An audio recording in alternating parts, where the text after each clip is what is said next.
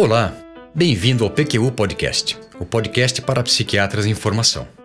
Aqui você encontrará opiniões, revisões críticas das evidências, clássicos revisitados e comentados, atualizações, tudo isso de maneira dinâmica, informal, na medida do seu interesse e de muito fácil acesso. O objetivo é apresentar dados científicos e comentários que possam de alguma maneira contribuir na sua formação e auxiliar na sua prática clínica. Aqui é evidência com opinião. Eu sou Luiz Alberto Etten e é uma satisfação tê-lo como ouvinte. Será que a depressão, um transtorno mental, ocasiona limitações físicas, sociais e profissionais? Mesmo, de verdade? daquelas que justifiquem um afastamento profissional, por exemplo? Ainda hoje muitos pensam que não. Aliás, posso assegurar que pessoas com depressão sofrem duplamente, com o desconforto ocasionado pelo transtorno mental em si e com a incompreensão das pessoas, desde as mais próximas, familiares, amigos e conhecidos, como também de profissionais de saúde. No episódio de hoje do PQU Podcast, apresentarei um artigo clássico publicado em 1989, que demonstrou de maneira bastante convincente o quanto as limitações ocasionadas por depressão são reais e até mais graves do que as provocadas por outras doenças crônicas. Antes disso, porém, quero destacar que o PQU Podcast é uma iniciativa nossa, originalmente do Vinícius, mas logo secundada por mim, realizada com recursos próprios. Não recebemos qualquer tipo de patrocínio. Em nosso site www.pqpodcast.com.br você encontrará todas as referências citadas neste episódio. Pode ir até lá e checar. Assine o feed do podcast. Se você está no iTunes ou em qualquer plataforma de podcasts, clique em assinar e você receberá automaticamente os nossos episódios em seu aplicativo. Participe do grupo do Facebook Lá há espaço para discussões técnicas conosco e com outros ouvintes. O acesso a ele é simples e rápido. Basta se cadastrar em nosso site. Vamos adiante. Provavelmente, caro ouvinte, você já teve que refazer ou detalhar melhor um atestado que elaborou para solicitar afastamento temporário de paciente com depressão a pedido do perito ou do responsável pelo RH da empresa em que ele trabalhava. Ou até, como eu, foi questionado sobre a veracidade do documento. Se ainda não aconteceu, aguarde. É apenas uma questão de tempo.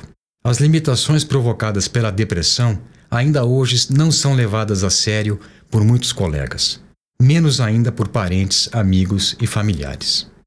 Daí a importância do artigo que eu vou lhe apresentar, um clássico cuja atualidade é surpreendente. Seu título é Funcionamento e bem-estar de pacientes deprimidos. Resultados do Medical Outcomes Study. Os autores são Kenneth Wells e colaboradores, da Rand Corporation de Santa Mônica, na Califórnia, e da Universidade da Califórnia, Los Angeles. Ele foi publicado no JAMA, volume 262, número 7, páginas 914, 919, em 1989. A Rand Corporation é uma organização de pesquisa com sede nos Estados Unidos, sem fins lucrativos e sem vínculos partidários, que faz pesquisas para desenvolver soluções para melhorar as condições de saúde e segurança da população de cidades em diversos locais do mundo. O Medical Outcomes Study, cuja tradução seria o estudo de desfechos médicos, foi realizado com dois, apenas dois objetivos bem claros. Primeiro, determinar a relação entre variações de desfecho dos pacientes com os diferentes modelos de atendimento, as especialidades médicas e as habilidades técnicas e interpessoais dos médicos. E segundo, desenvolver ferramentas práticas para monitoramento do desfecho de pacientes na prática médica. O estudo que eu vou apresentar utilizou a mesma amostragem com um objetivo mais específico, comparar as limitações ocasionadas por depressão com as que acompanham outras doenças crônicas. Foi o primeiro levantamento em larga escala comparando as limitações físicas, sociais e profissionais de pacientes com depressão, de acordo com os critérios do DSM-3 para depressão e distimia, como as de pacientes com outras doenças crônicas, hipertensão arterial, diabetes, problemas cardíacos, coronariopatia, infarto do miocárdio e insuficiência cardíaca, artrite, problemas de coluna, hérnia de disco e lombalgia, problemas pulmonares, enfisema, bronquite crônica e problemas gastrointestinais, úlcera, gastrite e colite. Os resultados são baseados em entrevistas com 11.242 pacientes de dois tipos de serviço de saúde de um convênio médico: uma grande clínica geral e consultórios de profissionais de saúde mental, psiquiatras e psicólogos, em três cidades americanas: Los Angeles, na Califórnia, Boston, em Massachusetts e Chicago, Illinois. A idade média dos pacientes da clínica geral foi de 48 anos e a do grupo de pacientes atendidos nos consultórios de especialistas, 40 anos. Atentem bem para as definições. Bem-estar foi definido como a avaliação subjetiva de qualidade de vida e saúde. E funcionamento como a capacidade de realizar tarefas e atividades diversas, especificamente funcionamento físico, limitações em atividades como esportes, subir escadas, andar, se vestir e tomar banho. Funcionamento profissional, prejuízo no trabalho, serviço doméstico ou acadêmico. E funcionamento social, interferência negativa em atividades sociais como sair de casa para passear ou visitar amigos e parentes. Foram consideradas também duas outras variáveis: dias de cama, definida como o número de dias de repouso por causa do problema de saúde no último mês, e presença de dor, entendida como sensação de dor corporal no último mês. Os autores acreditavam haver, por parte dos médicos, a tendência de considerar as limitações associadas à depressão mais subjetivas e de menor relevância que as relacionadas com outras doenças crônicas. Isso no fim da década de 80, mas é uma postura ainda muito comum entre nós. Por isso, compararam diretamente, algo que até então não havia sido feito, pacientes com depressão com pacientes que apresentavam outras doenças crônicas. A metodologia empregada também permitiu que se avaliasse o impacto da comorbidade com depressão na sensação de bem-estar e do funcionamento de pacientes com essas outras doenças. Os resultados é, são é, bastante impressionantes. É, os pacientes com depressão se sentem menos saudáveis do que os com outras doenças crônicas, exceção feita aos pacientes com problemas cardíacos. O funcionamento físico de pacientes com depressão foi significativamente pior do que os com hipertensão, diabetes, artrite e problemas gastrointestinais, equivalente ao daqueles com problemas pulmonares e problemas de coluna, mas melhor do que os com coronariopatia avançada e angina. Os pacientes com depressão apresentaram maior comprometimento do funcionamento social que os pacientes com todas as outras doenças crônicas.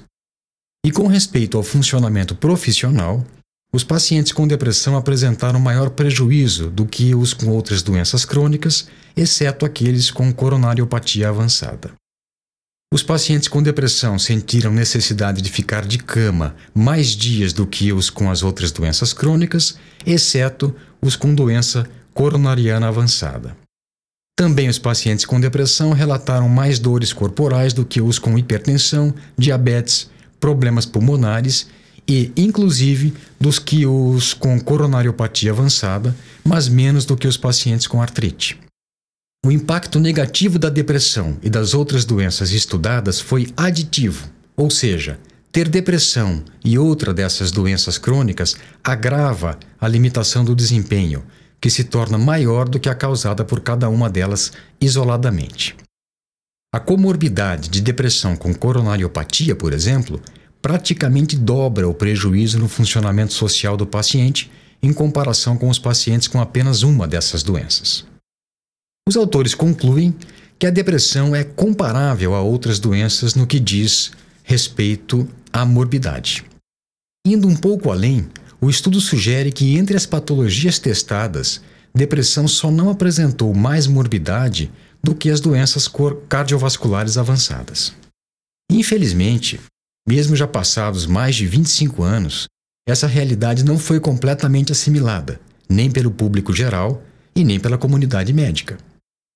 Este artigo, cujos resultados foram depois reproduzidos em outros levantamentos semelhantes, além de escancarar o prejuízo causado pela depressão, de mostrar que ele é tão real quanto o provocado por outras doenças crônicas, chama a atenção para a importância de se fazer o diagnóstico correto de um transtorno depressivo, ressaltando que quando ele ocorre em comorbidade com outra doença, esse diagnóstico é mais complicado de ser realizado.